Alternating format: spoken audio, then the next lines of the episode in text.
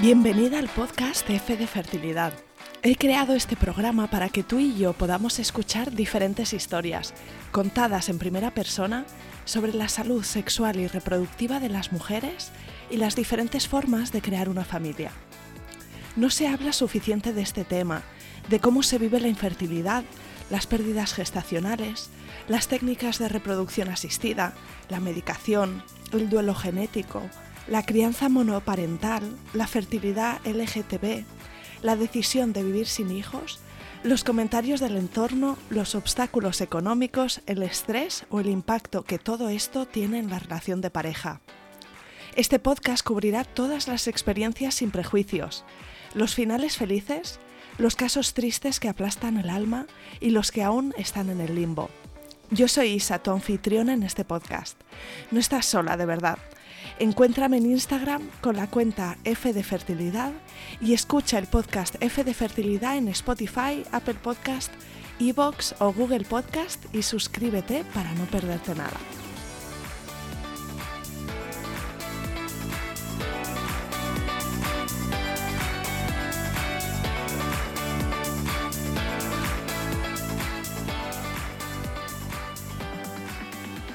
Bienvenida Bárbara y mil gracias por venir al podcast. Muchas gracias. Tu experiencia abarca de todo un poco. Antes de entrar en ello, en todos los detalles, si te parece, cuéntame alguna cosa sobre ti, de dónde eres, dónde vives, a qué te dedicas, cuántos sois en tu familia. Bueno, pues yo me llamo Bárbara, vivimos en un pueblo en la zona noreste de Madrid y nada, tenemos dos pequeñajos, Emma que tiene casi tres añitos, Álvaro que cumple ocho meses en breve yo me dedico a la investigación, me dedico a la química concretamente y nada, poco más que contar. A eso y a ser mamá, es mi vida. Enhorabuena por tu maternidad y además sé que ha sido muy buscada, ¿verdad? Eh, cuéntame si nos remontamos atrás en el tiempo, si tú tenías muy claro de pequeña que querías formar una familia o si ha sido una cosa que ha surgido más adelante con la pareja. Pues fue una cosa que surgió más adelante. De hecho, yo durante mucho tiempo dije que yo no quería tener hijos. Era como que no, no se estaba muy desconectada de eso y de repente un día algo hizo clic y surgió un deseo de, ser madre y también por, mi por parte de mi pareja un deseo de ser padre. Y bueno, llevábamos ya bastante tiempo juntos, llevábamos varios años viviendo juntos y entonces dijimos, bueno, nos casamos y el día que nos casemos, a partir de ahí, ya nos ponemos a buscar el embarazo. Esto fue pues septiembre de 2016. Y la misma noche de bodas ya dijimos, venga, vamos a empezar. Y así fue como, como surgió todo. ¿Qué pasó? Nada, pues empezamos por lo típico, ¿no? Que ya dejas de poner medios, de tener relaciones pues cuando te apetece y tal, y nada, pues el embarazo no llegaba, al principio, bueno, pues los primeros meses no te preocupas, pero cuando ya llevas, yo era joven además, yo tenía 27 años, es que era muy jovencita y siempre te dicen que cuanto más joven, más fácil, pues mm, veíamos que pasaban los meses y no llegaba. ¿Qué ocurre además? Que yo siempre he tenido los ciclos muy irregulares. Nunca le había dado mucha importancia hasta que dije, bueno, voy a ir a la ginecóloga, le voy a decir que estamos intentando ser padres y que me eche un vistacillo y en ese momento me enteré de que tenía los ovarios poliquísticos. Entonces, bueno, me recomendó eh, intentar buscar a ver en qué momento del ciclo ovulaba, como eran ciclos irregulares, largos, tal, pues me, me dijo que lo hiciéramos así, con tiras de ovulación y tal. Y entonces, pues yo me encontré con que no detectaba la ovulación en ningún momento seguía pasando el tiempo, seguía sin llegar el embarazo y entonces volví otra vez, pero fui a otra ginecóloga que me recomendaron, que era experta en ovarios poliquísticos y ya me hicieron batería de pruebas y salió por un lado que tengo el síndrome de ovarios poliquísticos y por otro lado que los ciclos eran, por lo menos en la analítica que me hicieron, anovulatorios. Entonces pasamos a, hacer relaciones programadas con ovulación inducida. Y eso, si no recuerdo mal, eran máximo seis ciclos. Entonces empezamos y lo mismo, el embarazo. Con una medicación, entiendo, ¿no? Se estaba intentando estimular al ovario. Eso es, sí. Sí, es una medicación, bueno, no son, no son hormonas, creo, es una medicación que lo que hace es que el, el ovario trabaje, pero es en pastillas. Entonces te lo tomas durante, ya no recuerdo, creo que eran tres o cinco días al inicio del ciclo y entonces ya se ponía en marcha lo que es todo el ciclo ovárico y en un momento dado ovulas. Te van controlando con ecografía, en el momento en que ven que ya ese folículo está para ovular, te dicen tienes que tener relaciones tal día, tal día, tal día. Y empezamos así y nada, tampoco. El embarazo seguía sin llegar y ya cuando llevábamos, no recuerdo si cuatro o cinco ciclos, que ya estábamos casi al final de, de, este... Ese plazo que daban, ¿no? Exacto, sí. Eh, dije, bueno, yo necesito hacer una pausa porque ya de aquellas llevábamos un año y algo sin éxito y digo, necesito hacer una pausa y explorar otras opciones. Entonces nos dimos como un tiempo, bueno, un tiempo que fue un mes realmente, no, no fue mucho más, pero ya empezamos a hacer pruebas de cara a que en el momento que terminásemos los ciclos, si no había habido embarazo, empezar con las inseminaciones artificiales. Y así fue. Pasaron el ciclo o los dos ciclos, no me acuerdo, que, que nos quedaban y no, no hubo éxito. Y, cuéntame, Bárbara, si te parece que te pregunte también cómo, lo vivías tú en el día a día, porque muchas mujeres comparten esa, esa sensación frustrante, ¿no? De que empieza un ciclo, eh, pues claro, te quieres, te quieres ilusionar eh, y, no tener expectativas desmedidas, que cuando llega la, regla, pues es un bajón, que el hecho que las relaciones estén eh, tan controladas, que esto también le quita toda la magia. ¿Cómo lo vivías tú y, y también cómo lo viviste? en pareja? Pues mira, yo la verdad que de aquellas estaba como anestesiada emocionalmente, estaba como en automático. No, no me paraba mucho a pensar de lo que estaba viviendo y yo sentía como que no me estaba afectando. Luego con el tiempo me he dado cuenta de que sí, bueno, ya llegaremos ahí, pero en ese momento, pues bueno, pues yo era como, bueno, pues nada, nos hemos encontrado con un problema y tal, yo lo hablaba con naturalidad con la gente y sin más. Pero es verdad que a nivel pareja, el tema de programar tanto las relaciones, pues eh, no nos afectó a lo que es la relación, pero sí a nuestra vida sexual, porque llegó un momento que era todo tan programado, tan robótico, tan por calendario, que es que ya solamente teníamos relaciones cuando había que tenerlas y el resto del tiempo no las teníamos porque no nos apetecía. Es como si te obligan a comer algo, ya no te apetece comer eso nunca más. Entonces mm, ahí nos vimos mm, en eso, pero bueno, mm, es lo que te digo, estábamos como ahí, como en un automático y no, no entrábamos mucho a pensarlo ni nada, estábamos ahí con el objetivo, con el fin y, sin pararnos a pensar. Sí, siguiendo el camino. Que bueno, os llevó a una recomendación de eh, inseminaciones artificiales y no sé si ahí lo hacíais con la seguridad social o... Eh, empezamos por los dos lados. Empezamos por la seguridad social y empezamos también por el privado. Bueno, lo del privado llegó un poquito después porque en la seguridad social, en el hospital que nos tocaba a nosotros, justo en esa época estaban reformando toda la unidad de reproducción asistida. Entonces, si ya de por sí las listas de espera en la seguridad social son amplias, si encima están reformando la unidad de reproducción asistida de ese hospital, son mucho más amplias. Sí que nos dijeron que podíamos solicitar ir a, otro hospital, pero la verdad es que ni lo consideramos. Ya dijimos, mire, hicimos cuentas, tenemos unos ahorros, llevamos ya mucho tiempo vamos a por la inseminación artificial por el privado directamente. En las pruebas salió que mi marido además tiene teratozospermia, que es que el número de espermatozoides normales es más bajo de lo normal, pero estaba un poco en el límite, no llegaba a ser tampoco un problema que digas, Dios mío, es horroroso. De hecho, como tenía muy buena cantidad y muy buena movilidad, nos decían que incluso el embarazo natural era posible pero claro, se nos juntaban pues varias cositas. Entonces, bueno, pues nada, decidimos ir a la inseminación artificial. Hicimos el primer ciclo casi un año y medio después de empezar a intentar ser padres y bueno, ahí empezamos un poco con la inocencia de, de quien no sabe nada de reproducción asistida, que pensábamos que eso era llegar y besar el santo, aunque nos dijeron que las probabilidades eran de un 15% por ciclo más o menos, pero bueno, nosotros llegamos, me hicieron la inseminación y salimos ya planeando cómo íbamos a contar el embarazo, cómo lo íbamos a anunciar y demás. Llega el día de la prueba de embarazo que te la hacen en sangre en analítica y fue negativo también. Entonces, bueno, pues en ese momento dices, bueno, una vez, pues, ¿qué le vamos a hacer? A la siguiente ya va a ser. Me bajó la regla y con esa misma regla volvimos a intentarlo. Y de ahí también, bueno, salimos más cautos, pero también muy ilusionados, porque además eh, el esperma lo analizan antes de hacer la inseminación, hacen como un recuento y tal, y salió mejor incluso que la vez anterior. Estábamos ya, bueno, ¿está seguro que es? Porque somos jóvenes, porque tal. Nueva beta, negativo. Y yo ahí ya me vine abajo. Ahí me hundí. O sea, fue mm, un duelo auténticamente en ese momento. Entonces ahí le dije otra vez a mi marido que yo necesitaba parar.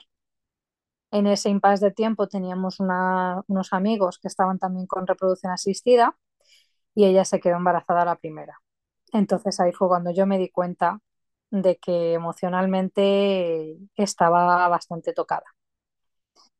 Así que nada, hicimos un parón, esto fue febrero de 2017 y, y ya hablamos con los ginecólogos y bueno, eh, claro, para ellos también era un poco, jolín, ni con relaciones programadas, ni con inseminación, no está todo tan mal como para decir, o sea, como, como para justificar que no haya habido nada en todo este tiempo. Y nos propusieron la opción de no seguir intentándolo ya más con inseminación artificial y probar la fecundación in vitro. Entonces decidimos hacerlo así. Esto ya para finales de abril lo hicimos. Pero yo necesité ahí mi tiempo de pausa. Y de nuevo otra vez, pues dijimos, bueno, fecundación in vitro, aquí las posibilidades son mucho más altas y de nuevo en automático. Ya, bueno, borrón y cuenta nueva y en automático. Entonces me hicieron la fecundación in vitro, me hicieron toda la estimulación ovárica y tal. Tuvimos, los resultados fueron peores de lo esperado, porque cuando tienes ovarios poliquísticos normalmente es, lo suyo es tener muchos ovocitos y en mi caso lo que ocurrió fue que sí que crecieron muchísimos folículos, pero muy desiguales de tamaño. Entonces, en total solamente pudieron extraer siete, que no es un número tampoco muy alto. Y la verdad que cuando nos lo dijeron fue como, qué bajón, solo siete. Pero luego los resultados finales fueron muy buenos porque fecundaron todos y todos llegaron a día 5 de evolución. Aunque hubo dos, creo, los siete, sí. Sí, sí, luego bien.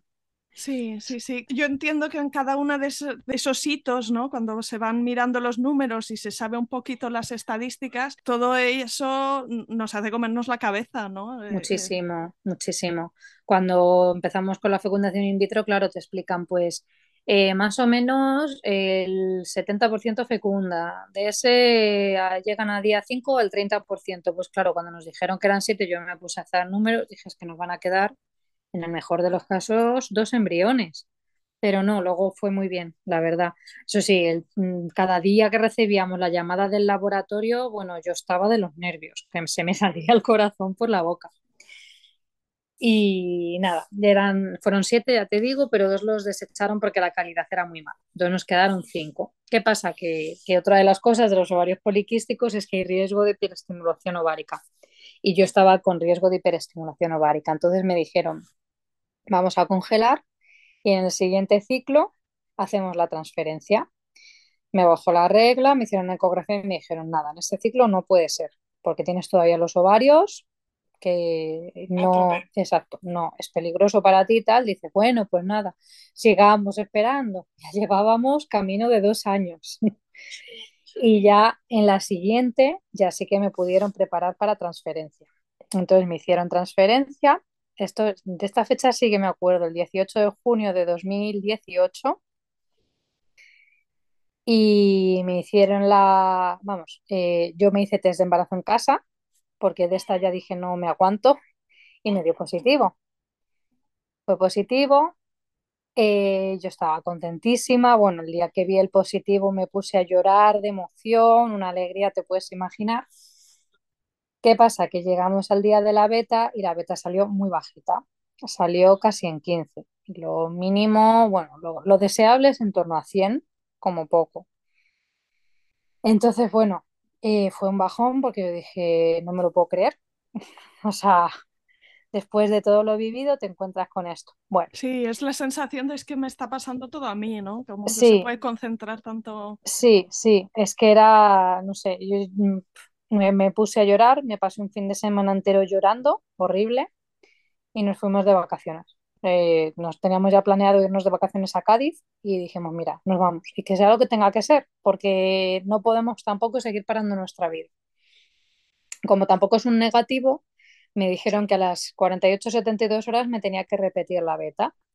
Entonces, como nos íbamos a Cádiz, me dieron un volante, yo busqué un laboratorio en Chiclana que tuviera los resultados en el día, me hice la beta y milagrosamente subió a 652. Entonces, claro, en ese momento fue como, eh, no sé si alegrarme o no, no sé, flipaba porque yo esperaba que, que hubiese bajado más y no, había subido muchísimo. Pues nada, le mandé los resultados a la clínica y me dijeron que eso era muy buena noticia y me agendaron para la primera ecografía. Volvimos, llegamos a la primera ecografía y ahí estaba el embrioncito latiendo, estaba embarazada de casi seis semanas, todo bien, tamaño bien y perfecto. Segunda ecografía a las siete semanas, todo estupendo, tamaño bien, genial. Pues nada, ahí seguimos, el, embarazo evolucionaba, como a las diez semanas o así me vieron ya en, la, en lo que era la, mi ginecóloga la que me iba a llevar el embarazo, iba todo perfecto. Como teníamos mucha curiosidad por saber si era niño o niña, pues yo me hice una analítica de estas que te hacen en sangre y te dicen el sexo fetal. Entonces nos salió que era una niña, mucha ilusión, le pusimos nombre y tal, y entonces ya llegó la ecografía de las 12 semanas. Llegamos a la eco de las 12 semanas, me empiezan a hacer la ecografía, tal. Ay, pues no se ve bien, te lo vamos a hacer vaginal, no sé qué. Me empiezan a hacer la ecografía vaginal y yo, ay, mira, se mueve un bracito. Sí, sí, espera, espera. Total, que terminan de hacer la ecografía y nos dicen que tiene una translucencia nucal de 10 milímetros, cuando el límite creo que son dos y medio. Y que le veían también cositas a nivel de corazón, que también había, o sea, que había varias cositas que no estaban bien recibir esa noticia es, es, durísimo porque en ese momento uno tiene todas las ilusiones en cualquiera de los casos, pero añadido a eso llevabas dos años de búsqueda, de lucha, de, de, de inversión por tu parte, de ilusión y desilusión, con lo cual se cae el mundo. Sí, sí, total, total. ¿Estabas acompañada? ¿Ibas con tu pareja? Sí, o con tu iba, madre? venía mi marido conmigo eh, esto fue en el privado. En el privado funciona un poquito distinto a la seguridad social, las ecografías están más importantes. Te las hace una persona que se dedica solo a hacer ecografías y luego ya te citan con tu ginecólogo. Entonces, esa mujer en ese momento nos dijo, en el mejor de los casos solo tiene síndrome de Down. Eh, lo suyo sería hacer una biopsia de corion, pero la situación es muy grave. Nos preguntó, ¿te ven en otro sitio? Digo, el lunes vamos a la seguridad social. Nos dijo, pues ya que te lleven allí directamente, porque hasta mediados de septiembre, esto fue finales de agosto, hasta mediados de septiembre yo no tenía la cita con la ginecóloga privada. Entonces, bueno, nos dio el informe y tal. Eh, cuando salí de esa consulta, eh, yo me mareé directamente. No podía ni respirar. Y nada, bueno, pues llegas a casa, yo era un despojo humano, te puedes imaginar. Y esto fue un viernes, además, que eso es una cosa que yo siempre he dicho, digo, ¿cómo, cómo te dejan así un viernes? Con todo el fin de semana por delante para, para darle vueltas a la cabeza, buscas en internet, te encuentras de todo. Y llegamos ya el lunes a la Seguridad Social, al Hospital de Torrejón, que la verdad solo tengo buenas palabras, el trato fue exquisito. Y claro, pues era la cita también de la ecografía de las 12 semanas. Ellos ahí, lógicamente, no sabían nada y según entramos, claro, pues la doctora, ah, ¿qué tal? No sé qué. Yo iba, tenía un nudo en la garganta, o sea, era un manojo de nervios, estaba fatal. Además me acuerdo, ahí en Torrejón antes de las ecografías, primero pasas con la enfermera y te hacen, te toman la tensión, te pesan y demás. Yo tenía, bueno, tenía la tensión por las nubes y no le quise decir tampoco nada a la enfermera, pero yo pensé, jo, pobrecilla, hasta aquí la mujer eh, pensando que está teniendo una embarazada feliz y la cosa va fatal. Entonces se lo comentamos a la ginecóloga, mira, esto es lo que nos han dicho, le entregamos el informe, dice, bueno, vamos a, a ver qué vemos nosotros. Entonces, nada, me hizo la ecografía y aparte de que la translucencia nucal estaba aún más aumentada, ya estaban 14 milímetros ese día. Eh, nos dijo que se le veía un higroma quístico, que es como una especie de quiste de líquido a ambos lados del cuello y por detrás, que se veía bastante edema y que el corazón además era más pequeñito de lo normal. Mandó llamar a otra ginecóloga de alto riesgo, eh, lo vieron entre las dos, eh, el bebé estaba vivo, es que por cierto se llamaba Olivia, le pusimos de nombre Olivia. Y confirmaron que era una niña y nos dijeron que pensaban que podría ser un síndrome de Turner. Nos recomendaban también hacer la biopsia corial y nos citaron para el día siguiente. Biopsia corial a través del abdomen, ¿no? Te sacan un, una pequeña parte de la placenta para Eso analizar. es, sí. En mi caso fue a través del abdomen, pero sé que hay mujeres que también se lo hacen vía vaginal. En mi caso sí fue a través del abdomen porque la placenta estaba anterior, entonces la forma más fácil era vía abdominal. Entonces me citaron al día siguiente eh, y estaba una doctora de medicina fetal maravillosa, se llama Mar, mm, un ser de luz, de verdad, una empatía sobrehumana, porque además es que en el, en el tema de la ginecología hay un poco de todo. Y yo entiendo que es complicado tratar con ciertos casos y hay veces que se tiende un poco a desconectar de la persona que tienes delante para no verte afectada. Y hay veces que nos encontramos con gente que no termina de empatizar, y, pero esta mujer ¿Y te acuerdas qué, qué hizo, qué dijo que fuese tan significativo, que te diera tanto calor? no fue lo que dijo, sino el cómo lo dijo, la forma, no sé, es, es la forma de ser de esta doctora mm, me hizo tranquilizarme. Es que yo Sí. entré a esa biopsia, aparte de que tenía mucho miedo por cómo iba a ser la biopsia, mucho miedo de lo que nos íbamos a encontrar, eh, por toda la situación que estábamos viviendo, mm, consiguió tranquilizarme Mm. Y, y se refirió a Olivia como bebé, no como feto, que eso también pues mm, parece una tontería, pero le da su lugar y te hace sentir como más comprendida. Por eso digo que no es lo que dijo, sino el cómo. Entonces, nada, me hicieron la biopsia, mm, fue menos de lo que yo me esperaba, la verdad, no sé, yo me imaginaba una cosa horriblemente dolorosa y no, es desagradable, pero bien. Me enseñaron las vellosidades que sacaron para que vieran que habían cogido muy buena muestra. Me volvieron a enseñar en ecografía que, que el bebé estaba bien, que tenía latido. Y esta doctora, aprovechando, pues ya me hizo una ecografía para, para ver todo, ella. Y bueno, pues una de las cosas que le vieron es que posiblemente tenía espina bífida.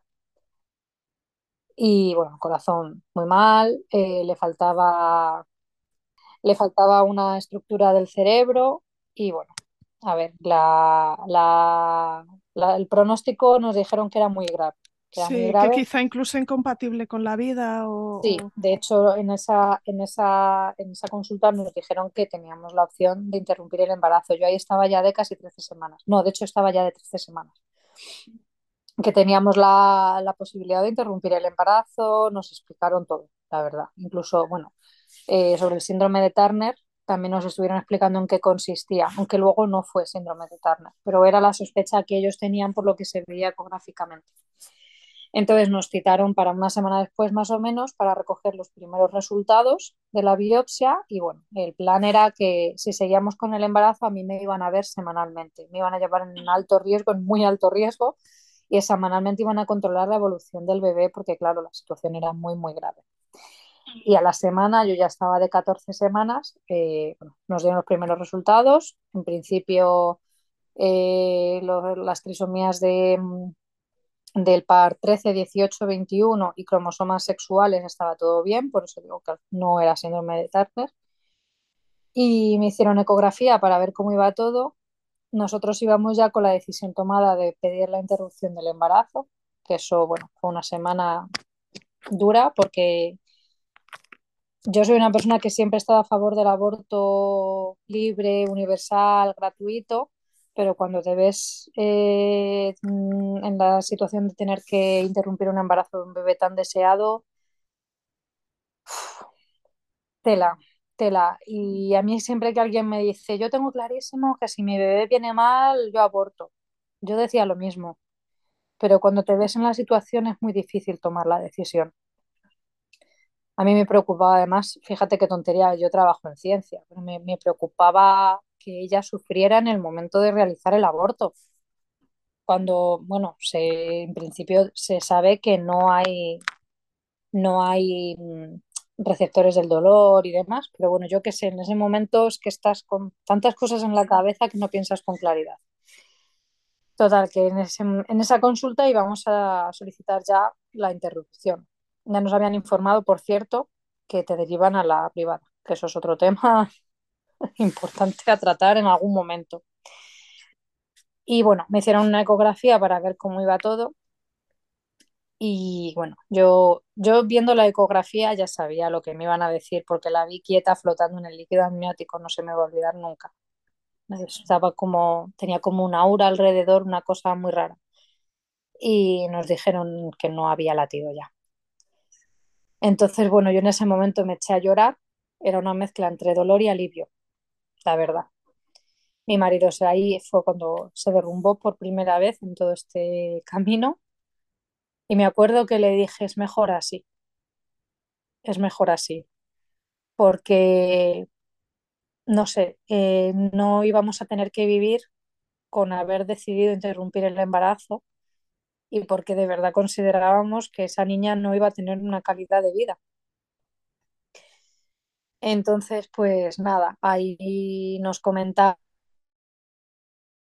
tiempo de embarazo y demás, lo mejor era hacer un legrado y nos querían citar para el día siguiente, pero justo coincidió con nuestro aniversario de boda. Entonces yo dije que no, que quería pasar ese fin de semana o esos días, vaya, tranquila y ya en dos o tres días acudir al legrado. Entonces pues ya me mandaron, me dieron la medicación, me dijeron que vale, me dieron la cita. Y lo que sí que una cosa que no me gustó, que no me explicaron, que con la medicación, el Citotec, que te tienes que poner antes del legrado, puedes empezar a sangrar antes de que te hagan el legrado. Entonces a mí me ocurrió que según estaba llegando al hospital para la cita del legrado, y me impactó muchísimo. El Que si lo hubieras verme sabido, hubiese sido preparada, ¿no? Exacto, sí, Sencillamente eso. sí, me impactó mucho, mucho. Y me quedó ahí un poco de trauma porque luego después de aquello, cada vez que me bajaba la regla, me impactaba ver sangre. Y bueno, empecé también a tener contracciones y demás. Me, me dio un poco de miedo porque pensaba que a lo mejor me iba a poner de parto y me daba miedo verla y demás.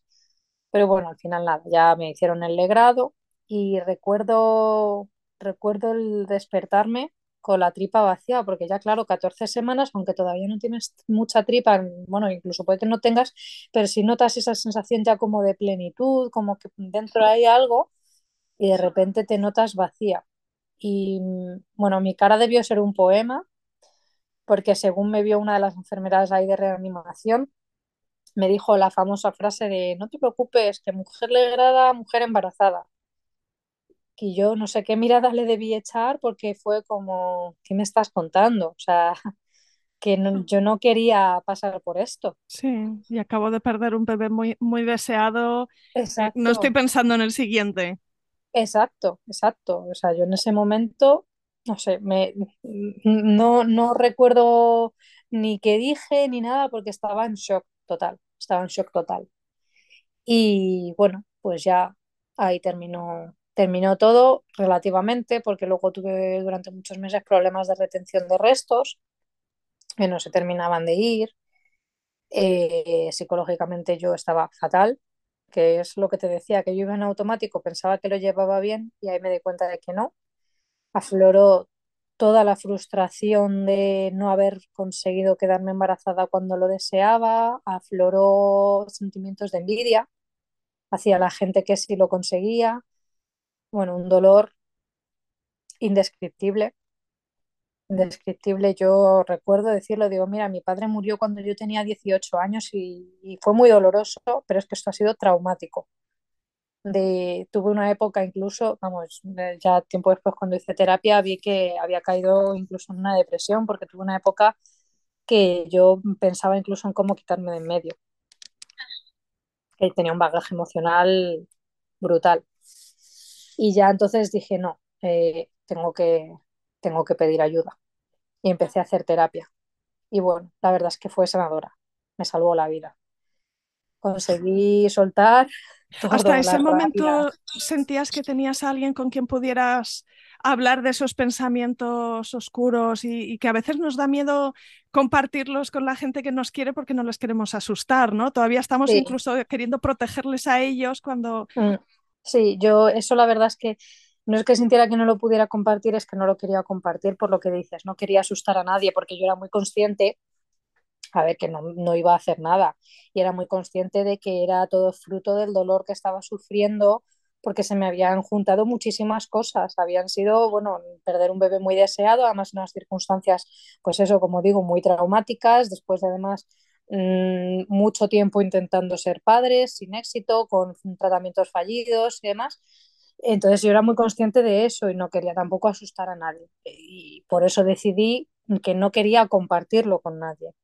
También además ocurrió que, que al poco de, de, que muriera la bebé, eh, yo intenté al principio como buscar un poco de refugio pues, en familia cercana, amigos, y bueno, pues me encontré con respuestas que yo ahora lo veo con claridad y me doy cuenta de que lo que les pasaba es que no sabían gestionarlo, pero en el momento a mí me dolió y me enfadó muchísimo el encontrarme con respuestas de pues mejor ahora, eh, eres joven, tendrás más, eh, bueno, eran solo 14 semanas peores que fuese con 40, ese tipo de cosas. Que ya te digo que yo entiendo por qué lo decían, pero lo entiendo ahora. En el momento no era lo que necesitaba oír. De hecho, cuando yo me reincorporé a trabajar un mes después, eh, fue una compañera de trabajo la que más mmm, supo ayudarme y lo único que hizo fue darme un abrazo. Eso fue lo único que hizo. Y me sentí tan arropada, tan comprendida, con un abrazo, es que es tan simple como es un abrazo o un lo que necesites estoy aquí. Ya está, no hace falta más.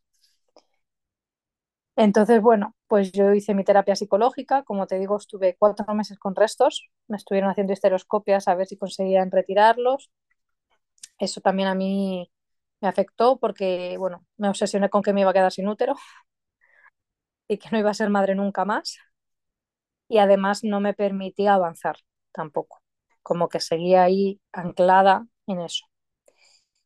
Y ya finalmente en diciembre, finales de diciembre, me hicieron la última esteroscopia y ya me dijeron que estaba limpia.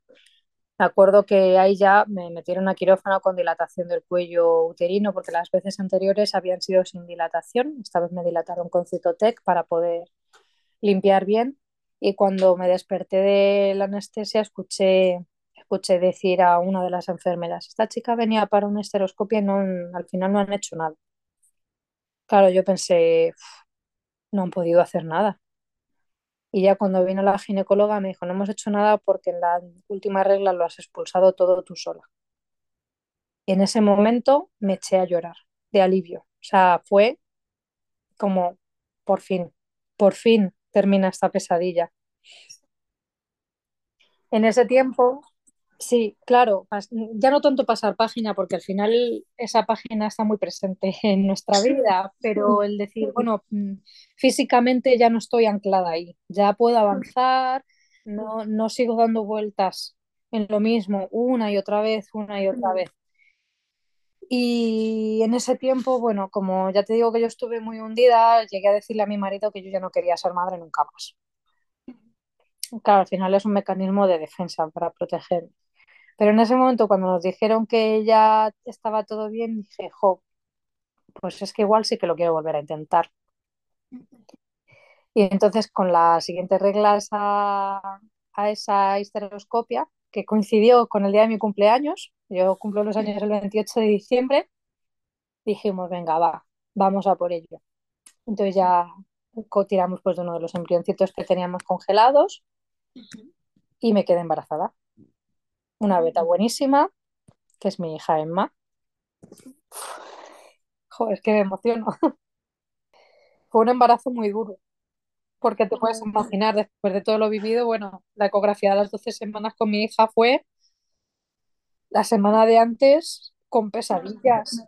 Bueno, bueno, horrible, horrible. De hecho, cuando me citaron para la matrona en la seguridad social, eh, me dio hasta ansiedad, porque yo no quería ni hacerme pruebas. Era como si no lo veo, pues no pasa nada. No sé, una cosa extrañísima. Y la ecografía hasta de las 12 semanas, casualmente la estaba haciendo, la estaba haciendo la doctora esta de medicina fetal que te comentaba antes. Ese día le había tocado. Normalmente ella no hace este tipo de ecografías, está solo, como ella dice, para las malas noticias. Y justo ese día estaba, como, "Uf, no me lo puedo creer, y se acordaba de nosotros. Claro, cuando nos vio, se- bueno, se, se alegró muchísimo de vernos otra vez por allí y ya hizo la ecografía y según puso el ecógrafo, miró un poco y dijo, a ver, tengo que mirar más a fondo, pero para que tú estés tranquila, de momento lo que veo está todo bien. Wow, te quitarían una losa enorme del corazón. Tremendo. Y nada, ya la miró a fondo y tal. Ya cuando terminó la ecografía nos dijo, está todo bien. Nos dijo, ¿queréis saber lo que es? Tal. Y claro, pues nosotros sí. Ya nos dijo, me puedo equivocar, pero bueno, 90% niño. Y bueno, fue una alegría. Nos daba igual que fuese niño o niña, pero simplemente yo que sé, ya el que pases a la frivolidad de saber si es niño o niña, ya significa que todo lo demás es que está bien. Y Qué fácil es dar por hecho todas las cosas, ¿verdad? Y exacto, cuando has vivido eh, e- el lado negativo de las estadísticas de- y, y- sí. y, pues empiezas a darte cuenta cómo las pequeñas cosas, cada una de ellas cuentan. Exacto, exacto. Entonces, además, no lo he comentado antes porque se me ha pasado. Eh, le hicieron pruebas genéticas a Olivia y no salió nada. Quedó todo en que había sido pues una malformación que a todos nos puede pasar. Entonces, cuando te enfrentas a un nuevo embarazo así, hay mucha incertidumbre. Porque aunque los médicos nos decían precisamente porque ya os ha tocado, la probabilidad de que os vuelva a tocar es más baja, pero piensas, jolín, es que si no hay un motivo que se pueda hacer algo para prevenirlo, jolín, es que puede volver a ocurrir. Entonces, claro, llegar a esa ecografía con toda esa incertidumbre fue horroroso. Y nada, pues nos dijo, nos dio la enhorabuena, se emocionó un poco también, no se me olvidará jamás. Y nada, avanzó el embarazo, con mis ecografías me llevaban por alto riesgo porque yo tengo un problema de coagulación también. Todo bien, un embarazo estupendo, con, bueno, sus pequeñas náuseas, sus achaques normales del embarazo de, ay, bueno, que me pesa la tripa y tal. Y a nivel emocional, ¿viste cómo de- en el segundo o tercer trimestre ibas eh, recuperando la, la tranquilidad? sí, sí. Eh, mm, tras pasar la eco de las 12 semanas con éxito, marcó un antes y un después. Aunque la eco de las 20 semanas me seguía dando mucho respeto porque yo sabía que ahí podían salir cosas, pero bueno, por lo menos ya habíamos superado ese primer hito, ese primer bache, por así decirlo. Y sobre todo cuando la empecé a notar moverse, me daba un poquito de tranquilidad. Pero es verdad que fue un embarazo duro, fue un embarazo de, de, bueno, de, me acuerdo un día en el trabajo que estaba yo sentada, porque claro, como trabajo en un laboratorio, cuando te quedas embarazada te sacan del laboratorio, entonces estaba yo sentada en mi despacho y dije, jo, no la he notado en toda la mañana moverse y me dio un ataque de ansiedad pensando en que se había muerto, cosas así. Y bueno, no sé, me, me daba mucho miedo de que llegase el momento del parto y se muriera en el parto, pues cosas así. Es que era una mochila emocional gorda. Entonces, bueno. Sí, sí, sí, los miedos, los miedos es que muchos de ellos son irracionales, precisamente, ¿no? Es que si alguien te da argumentos lógicos de tranquila, si la- el 98% de casos, pues, pues no te lo acaba de quitar, porque lo que no ha entrado con la lógica tampoco va a salir con la lógica, tienes esa sensación. exacto, exacto. Y necesitas, necesitas tocar a tu bebé, ¿no? O sea, necesitas que tenerlo en Sí, brazos, ver que está bien y entonces quizás sí, respires sí, hondo y puedas sí, hacerlo. sí. Total, total. Yo decía, el día que la tenga en brazos ya me relajaré. En realidad tampoco, pero bueno, Tampoco es curioso, sí, porque tampoco. Pero bueno, nada, el embarazo evolucionó bien. La verdad es que fue un embarazo muy bueno. Lo único que hacia el final del embarazo ya vieron que la niña estaba cogiendo peso a un ritmo exagerado, se salía ya de percentiles y me repitieron la curva larga. Y bueno, pues salí ahí dudosa, pensaban que podía tener una diabetes gestacional que no se había diagnosticado y que se había desarrollado tarde.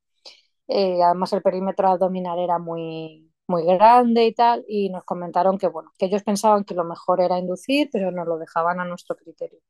Y yo le estuve así dando vueltas y tal, y bueno, pues decidí aceptar la, la inducción y nos citaron para el 24 de septiembre, fue. Y bueno, empezamos la inducción, fue un parto súper largo, súper largo, muy duro, nos, con un trato maravilloso, todo hay que decirlo, porque estaban ahí las matronas, vimos como tres o cuatro turnos de matronas. Los ginecólogos, la verdad es que solamente allá al final entró el, el ginecólogo, ya al final del expulsivo, porque se alargó un poco la cosa, pero bueno, no solamente estábamos acompañados por la matrona. Y, y bueno, yo quería parto natural inicialmente, pero después de 20 horas de contracciones cada dos minutos por el propés, dije, necesito epidural porque necesito descansar, no puedo más. Entonces me pusieron la epidural y, y nada, ahí ya pude dormir. Bueno, al principio se me lateralizó y notaba las contracciones en una zona concreta mm, como muy concentradas, además ya me habían puesto oxitocina en ese momento, eran insoportables, pero bueno, ya cuando me hizo efecto pude descansar, 25 de septiembre. Eh, mm, el 25 ya por la noche llegué a completa, por fin, y empezamos ya con la fase expulsivo.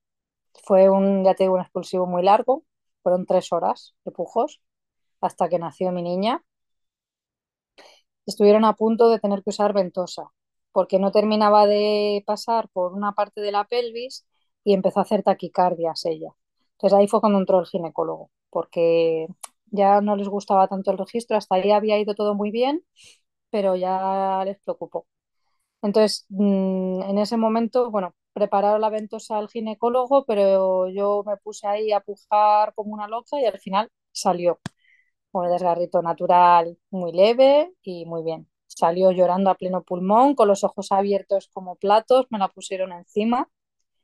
Recuerdo que lo primero que hizo fue mirarme y yo la miré, nació en penumbra mi niña, un 26 de septiembre, por cierto, que ya se dice, pronto. Y recuerdo notar su peso calentita encima, fue, uf, ahora lo recuerdo y todavía me emociono. Esos ojos como platos mirándome, me impactó un montón escucharla cómo inundó su llanto el paritorio. Fue un momento precioso. Además me pusieron un espejo también para verla salir. Cada, fíjate que va a hacer tres años y todavía a día de hoy, a diario, recuerdo ese momento de verla salir, ese momento de ponérmela encima, de olerla. Bueno, Sí, sí, fue yo creo que, que Emma te regaló una llegada al mundo como muy, ¿no? sonora y, y- Sí, y para, para darte la tranquilidad de mamá, estoy aquí, estoy bien, total, escúchame. total, total, total. Mm, Fue, no sé, es que no hay palabras para describirlo. Yo creo que todas las madres que han vivido ese momento lo, lo dirían igual, que es que es que es indescriptible, es indescriptible. Pero luego me pasó una cosa muy curiosa y es como que no llegué a vincularme con ella. Fíjate que en ese momento sí que era como, wow, la tengo aquí encima. Bueno, es verdad que bueno, tuve una hemorragia, la placenta no salía, pero bueno, lo resolvieron rápido, eso no, no tuvo mayor importancia. Pero luego me costó mucho vincularme con ella y yo creo que viene todo derivado de todo lo que habíamos vivido, del embarazo tan malo a nivel emocional y demás, y me costó mucho vincularme. Yo los primeros meses tuve ansiedad, me doy cuenta ahora. Ahora que he vivido otro posparto que no ha tenido nada que ver, tuve incluso ansiedad. Encima, bueno, la lactancia no empezó bien porque mi niña nació con un frenillo brutal y bueno, aparte de que yo tenía grietas en los pezones, ella perdió más de un 10% las primeras 24 horas. Entonces, claro, cuando la pesaron al día siguiente, eh, me dijeron, vamos a volverla. Claro, se alarmaron. Mm. ¿Te acuerdas con qué peso nació? Porque como decían que iba un poquito grande, pues... Con 3 kilos 780. En la semana 38 nació. Que para una semana 38 siendo niña está grandota.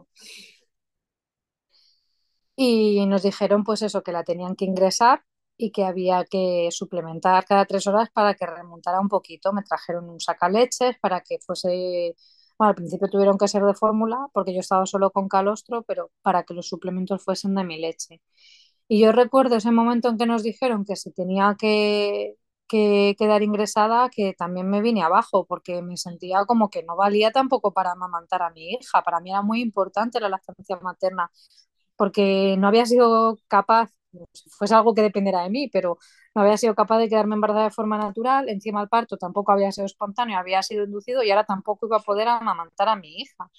Entonces, bueno, fue horroroso y los primeros meses ansiedad, luego hicimos muchos periplos hasta que resolvieron el tema del frenillo, porque es una cosa que...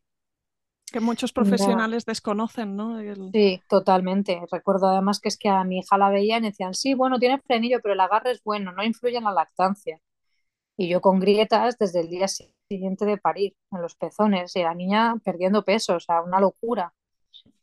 Pero bueno, al final, con mucha ayuda y mucho empeño, logramos sacar adelante la lactancia materna, conseguimos ser lactancia materna exclusiva.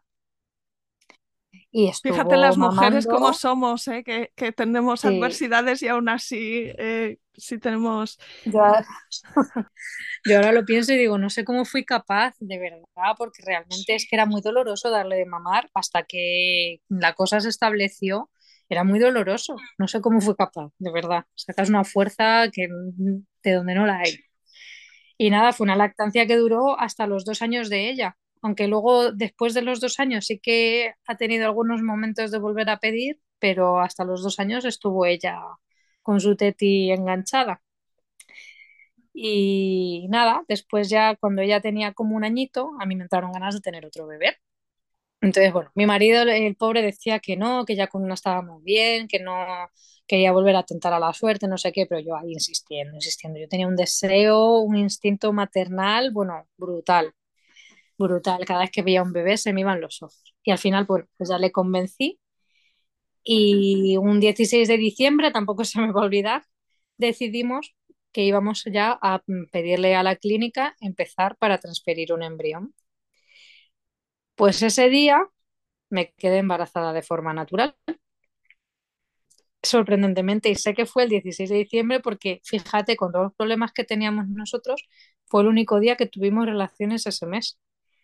Y el 31 de diciembre, como no me bajaba la regla, era noche vieja, yo quería tomar vino y dije, bueno, voy a hacer un test para ver el negativo, me quedo tranquila y ya me tomo mis vinos a gusto en la cena.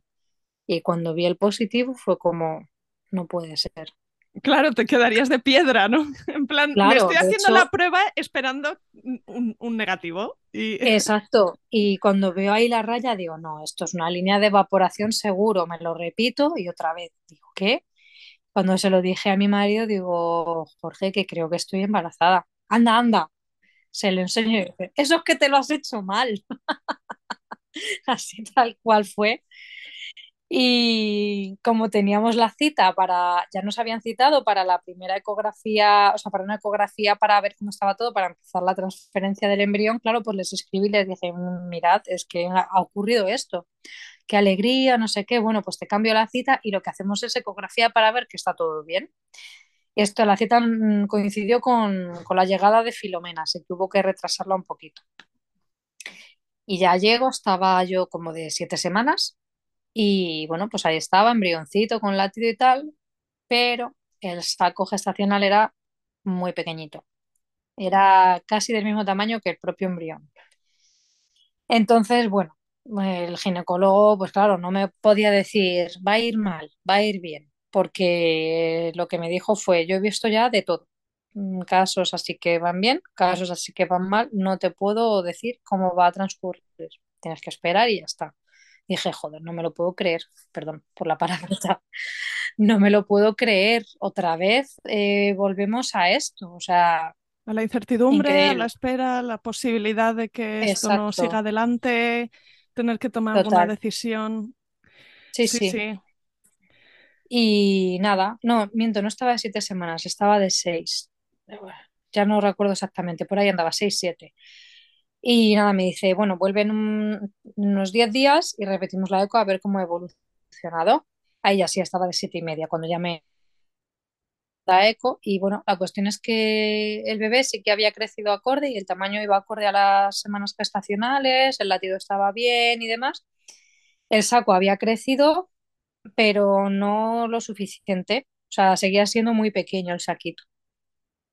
Entonces, bueno, lo que me dijo el ginecólogo fue, eh, la, la perspectiva es buena porque, bueno, va creciendo todo en proporción.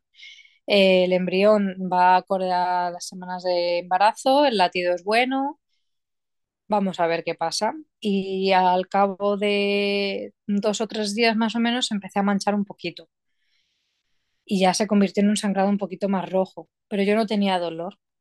Pero bueno, dije, bueno, me voy a subir a urgencias y que me echen un vistazo a ver qué tal. Nada, me miran, en principio estaba todo en orden y me dijeron, bueno, que era una amenaza de aborto, pero porque cualquier sangrado en el primer trimestre se considera embarazo, eh, amenaza de aborto, pero, pero que se veía todo bien, que el embrión tenía buen latido, bueno, lo que me venían diciendo siempre.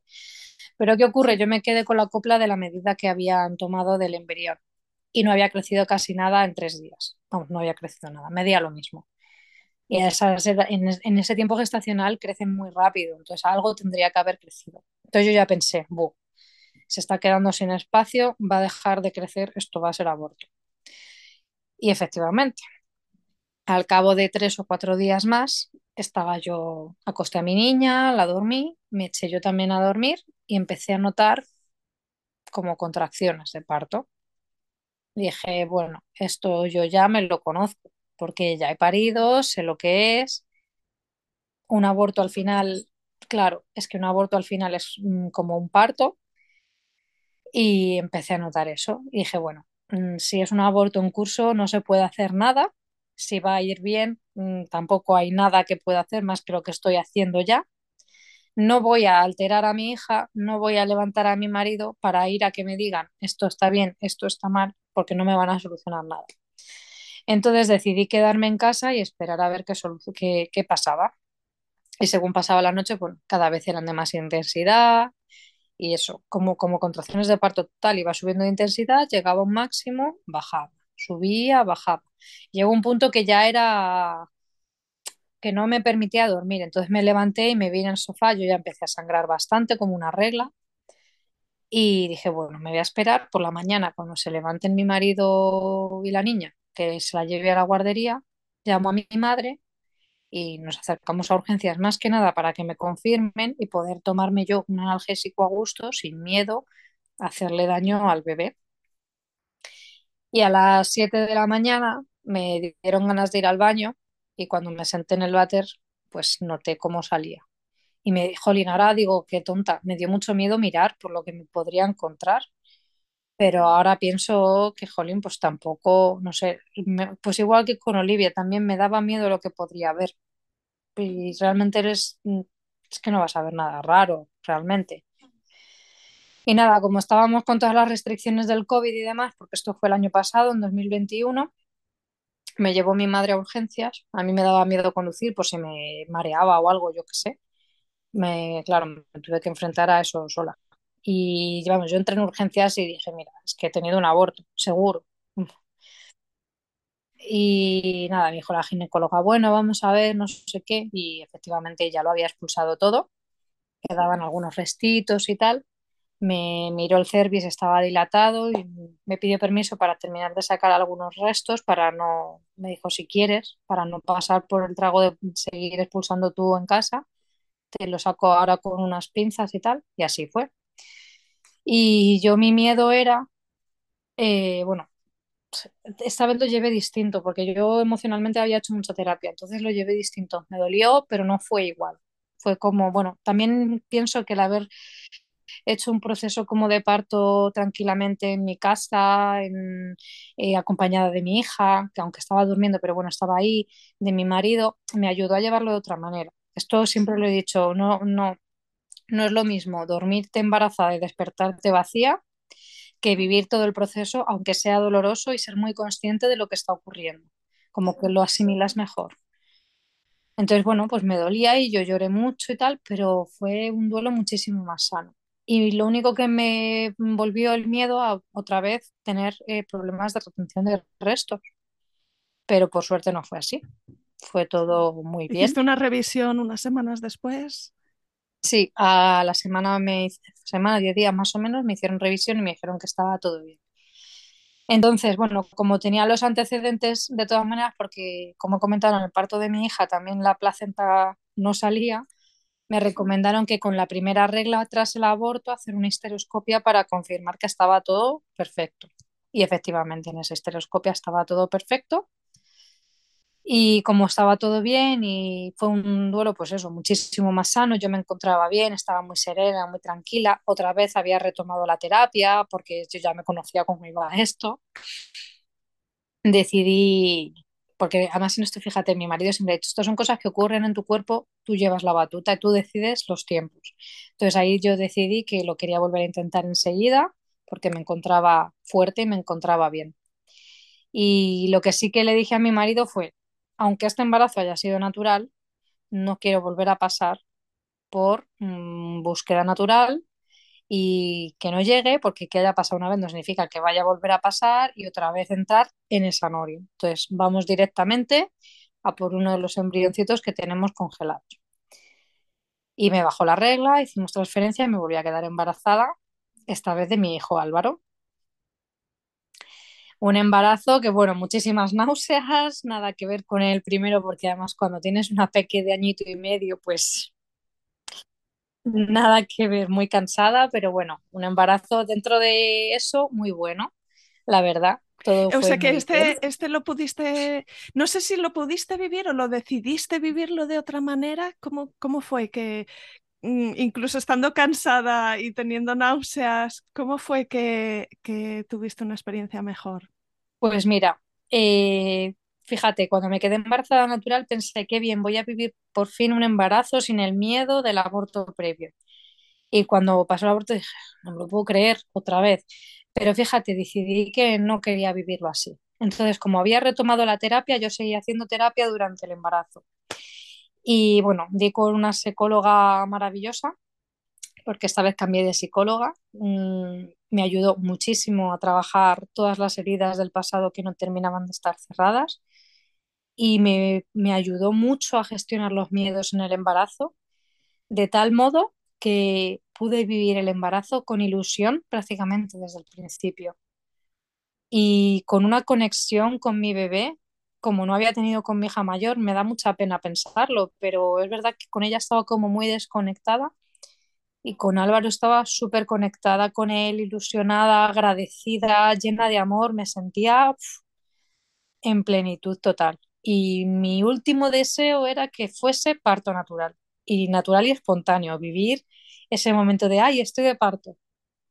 Ese era mi último deseo y se cumplió aunque estuvo rondando ahí un poco la inducción, tengo que decirlo. Porque, como Álvaro se, te, hizo esperar mucho, se pasaron las 40 semanas. nada, se pasó seis días de las 40 semanas. Lo que pasa que como tengo problemas de coagulación, no querían esperar muchísimo. Entonces, eh, sí que en la semana 40 ya me dijeron de inducir, pero como yo sentía que iba todo muy bien y que le quedaba poco, rechacé la inducción. Ahí sí que me empoderé, no me dejé llevar por el miedo es que es eso, que estaba muy conectada con mi cuerpo y con mi bebé, muy, no sé, en, otro nivel. Y les dije que no. Entonces, eh, sí que es verdad que tampoco quería esperar muchísimo porque también soy consciente de, que yo tenía una enfermedad. Y les dije ya que el día que cumpla 41 semanas me programáis, me programáis para inducir. Y pues nada, yo ahí al principio era como, otra vez inducción, porque pasaba, claro, semana 40 más 1, 40 más 2, 40 más 3, digo, madre mía, vamos llegando a la semana 41 y va a ser inducción. Y yo ahí agobiadísima y ya leí un post de Comadrona en la Ola hablando del dejarse fluir y dije, mira, pues ya está. Si tiene que ser inducción, pues así sea, ya he parido una vez, seguro que va mejor. Además, como tengo una niña de dos añitos, más fácil todo, porque así puedo planificar el dejarla, puedo anticiparme y explicarle, etc, etc. Y ese mismo día que ya solté el lastre, por la tarde empezaron las contracciones a tener algo de regularidad. No eran dolorosas, eran todavía de estas que notas presión, pero no duelen, pero empezaron cada media hora. Me venía una. Digo, uy, que vea a la niña al dentista, yo seguía con mi vida. Me acosté. Me acuerdo que le escribí a una amiga, digo, voy a intentar dormir porque, no sé, noto como que esto está empezando ya a ponerse en marcha. Digo, tengo que estar descansada y, noté como un crujido también en, como por dentro de la vagina, no es una cosa muy extraña. Me dormí y a las 5 de la mañana me desperté que ya molestaban un poquito las contracciones. No eran 100% regulares y eran a lo mejor, pues yo que sé, cada 10 minutos, pero ya molestaban. Y yo ahí dando vueltas en la cama y yo, no, que tienes que dormir, que tienes que dormir. Total, que no estás que me diera vuelta, noto plof y que me empapé de líquido. Se rompió el globo. Sí, voy al baño, claro, yo veo eso. No llegó a ser rotura completa, fue fisura, pero sí que salió bastante. Y lo vi, claro, digo, o me he hecho pis o es líquido amniótico. Y lo olí, como yo ya sabía el olor, lo reconocí, dije, esto es líquido amniótico. Ese día tenía monitores yo, por la mañana. Como el líquido era claro, yo me encontraba bien, al peque le notaba moverse y eso estaba así como poniéndose en marcha, dije, no voy a ir a urgencias, voy a esperar, voy directamente a la cita de monitores y ya, si consideran que me tengo que quedar ingresada, pues que me dejen. Y nada, llegamos, yo se lo cuento, diga, mira, creo que he roto la bolsa y tal. En los monitores, pues yo, yo, ya el camino del coche al hospital, en las contracciones ya me tenía que parar. Todavía no eran de parto parto, pero ya ya tenía que pararme y cuando pasara la contracción seguir. Entonces me pidieron permiso para explorarme, me hicieron la tira del amnisure este que salió positivo débil y me dijeron, bueno, estás de casi 3 centímetros dilatada, el cuello borrado, tal.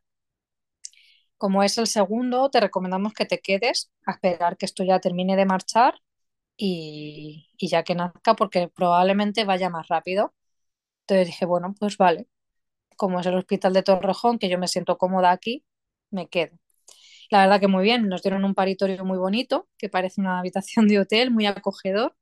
Yo estuve ahí esperando a que eso terminara de arrancar, me trajeron de comer, me trajeron de beber, pelota, cuando la PCR salió negativo me trajeron el gas y bueno, eso iba ahí poquito a poco, ¿qué tal? Y de repente ya empezó el parto activo. Yo pensaba, madre mía, a ver esto, a lo que tarda en parir, porque la fase de pródromos había sido ya como bastante larga hasta que arrancó el parto activo y lo que no me esperaba es que de 4 centímetros de dilatación y ya las contracciones regulares a tener a mi hijo en brazos pasaban solo dos horas. que fue precipitadísimo. De hecho, recuerdo que a mí el cuerpo me pedía estar sentada como muy vertical, pero con el perine muy bien apoyado. Entonces yo estaba ahí entre la pelota y la cama moviéndome. Y, dije, bueno, me voy a levantar a hacer pis porque no hago más que beber agua, me va a explotar la vejiga. Y me levanté a hacer pis y fue levantarme del váter, vi que salía el líquido un poquito teñido, vino la matrona, me tranquilizó, me dijo, son 41 semanas, es normal, es signo de madurez intestinal, el monitor está perfecto, el peque está aguantando estupendamente y de repente una contracción brutal que me partió en dos y ganas de pujar. Digo, ¿qué pasa aquí? Sigo yendo para la habitación, otra más. Y yo ahí apoyada en la pared, pujando que no lo podía controlar. Y ya la tercera que me dio, inclinada sobre la cama, me dice la matrona, me habían explorado hacía solo dos horas. Me dice la matrona, a ver, te he explorado hace solo dos horas, lo normal es que mínimo pasen cuatro. Dice, pero como te veo que estás ya en fase de empujar, Dice, ¿quieres que te explore para ver cómo vas? Digo, sí, digo, pero tiene que ser aquí de pie porque yo no me puedo mover. La mujer se, se, tiró ahí al suelo, me exploró y me dijo, estás como de 7, 8 centímetros. Dice, lo que pasa es que la cabeza está muy baja. y por eso tienes muchas ganas de empujar. Dice, no te canses mucho, pero tú sigue ahí a lo tuyo. Digo, vale, vale. Se fue. otra más, y yo ahí gritando como una loca. Además me acuerdo que la matrona me dijo, tú mmm, déjate llevar, grita, porque abrir la garganta abre el cervix. Pues yo le hice caso, yo a gritar, además no lo podía controlar, era una cosa tremendo. Y de repente noto que baja la cabeza. Me quedé así y pensé, o se me ha caído el útero o está saliendo la cabeza. Claro, en mi, en mi mente eso no entraba porque digo, pero si me acaba de decir que estoy de 7-8 centímetros, ¿cómo es posible? Pues dije, sí, sí, sí, una contracción. Dije, lo voy a comprobar. Y yo dije, me meto un dedo y lo compruebo. Y noté la cabeza. Le dije a mi marido, Jorge, avisa que está saliendo ya. Sale mi marido, yo ahí mm, ya, es que era incontrolable, pujando. Entraron las matronas como pollos sin cabeza, no había nada preparado, nada, y mi hijo coronando. Que las pobres mujeres se tiraron como pudieron. Yo tenía el paritorio totalmente en penumbra, mi marido el pobre ahí sufriendo porque yo le agarraba de las manos y nació rapidísimo. Esto eran las cuatro y media cuando yo me levanté eh, de la, de, o sea, cuando me dijeron que estaba de 7-8 centímetros y nació a las 4.42. Fue súper veloz. Mm, para que te hagas una idea, cuando le sacaron la muestra de sangre del cordón para hacerle una analítica que le tenían que hacer, mi marido tuvo que alumbrar con el móvil, porque es que de verdad que no había nada preparado. Recuerdo que decían, ¿y dónde está el cubo para la placenta? No sé qué, tuvieron en ese momento que hacerlo todo rapidísimo. Y fue bestial, vamos, que yo repetiría, bestial, bestial, maravilloso, una experiencia me imagino que eso sería poner las cosas en, en su sitio y, y recuperar esa sí. confianza en tu cuerpo, ¿no? Como que toma total, ya esto, total. o sea, ha sido inevitable. Es que Sí, eh, sí. entre Álvaro, que yo creo que hizo un trabajo estupendo también, ¿no? De abrirse camino y querer salir, y tu cuerpo que, que, que, que, avanzaba Sí, y- y per- sí, le permitía paso. sí, fue... Es que no tengo palabras, de verdad, me, me, me alucinó porque, claro, yo leía mucho, ¿no? El parto es que no es algo que tú puedas controlar, es como un acto reflejo, sucede, no, no lo puedes controlar y no me lo imaginaba cómo podía ser, pero efectivamente mi cuerpo además, cómo tomaba las posiciones que necesitaba, porque no lo he comentado, Álvaro venía en posterior, mirando hacia arriba. Entonces, de forma inconsciente, mi cuerpo como que necesitaba inclinarse hacia adelante para darles espacio a él para rotar.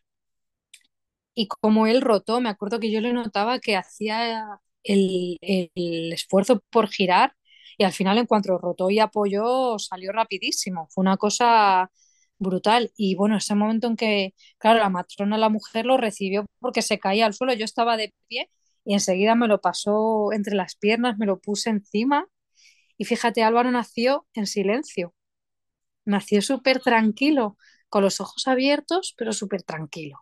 Me acuerdo que Jorge se asustó y preguntó, ¿es normal? Y le miraron las matronas, sí, sí, es normal, el bebé está perfecto, respira bien, está súper tranquilo, está muy bien, marcar 9 de 10, o sea que estaba estupendamente, pero nació tranquilo, nació, no sé, para él debió ser un parto buenísimo porque estaba súper a gusto, súper a gusto Sí, se bonito. enganchó él solo a la teta porque yo quería, bueno, con Emma ya lo viví, que el, el reptar y el engancharse, con él lo quería volver a vivir y se quedó dormidito más a gusto que nada. Fue un parto precioso. El pobre mío nació también con frenillo Mm, y yo Pero tú ya estabas atenta a este detalle. sí, de hecho antes de dar a luz, las semanas previas estuve haciendo instalación de calostro por si acaso. Pero bueno, lo bueno es que ya, como una ya sabe por experiencia, eh, mi chico, la verdad que perdió solo un 5%, así que estupendo. Nos fuimos a casa. La verdad que yo tenía mis ampollas en los pezones, pero bueno, enseguida a los cuatro días resolvimos, resolvimos el frenillo, que se lo cortó María Vega de Red Maternal, maravillosa. Y, y nada, la lactancia a partir de los 10 días estupendamente bien. O sea, lo que no fue con su hermana, lo fue con Álvaro.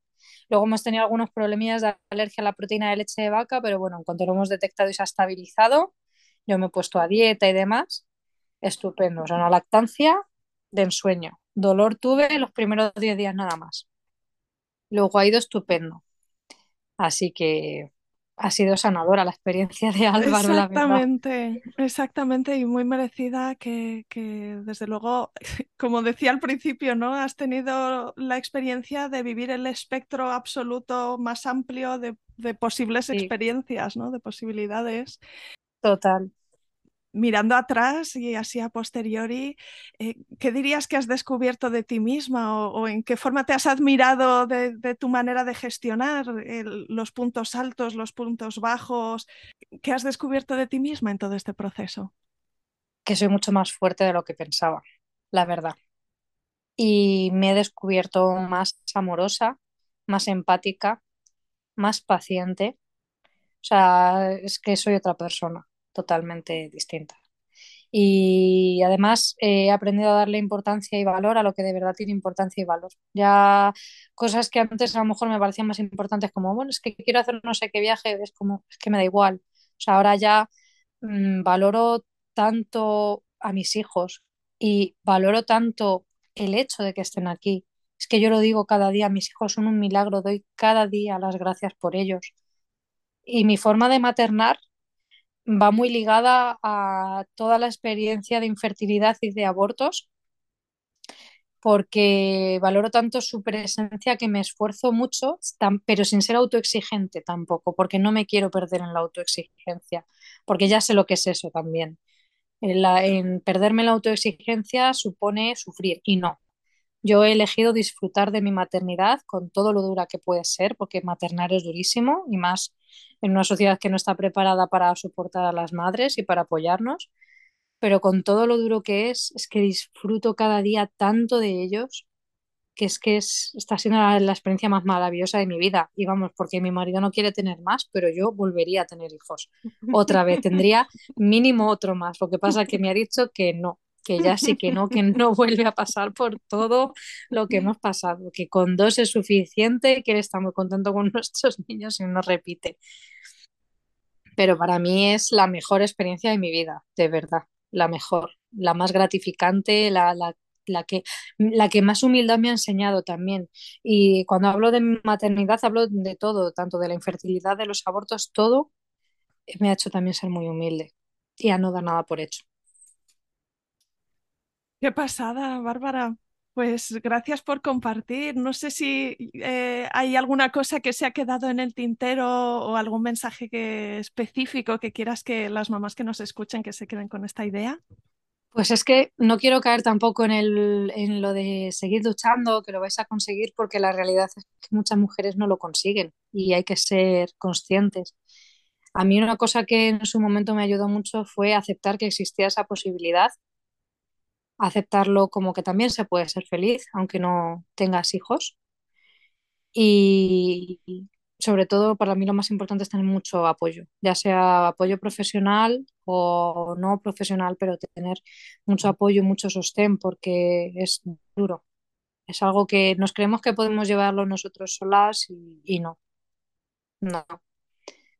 Y desde luego si lo consigues merece la pena, o por lo menos a mí me parece que merece la pena y siempre lo he dicho, si me dicen si cambiaría algo al volver atrás, no cambiaría nada, porque a pesar de todo el sufrimiento y de todo el dolor, volvería a recorrerlo mil veces más para llegar a algo mejor.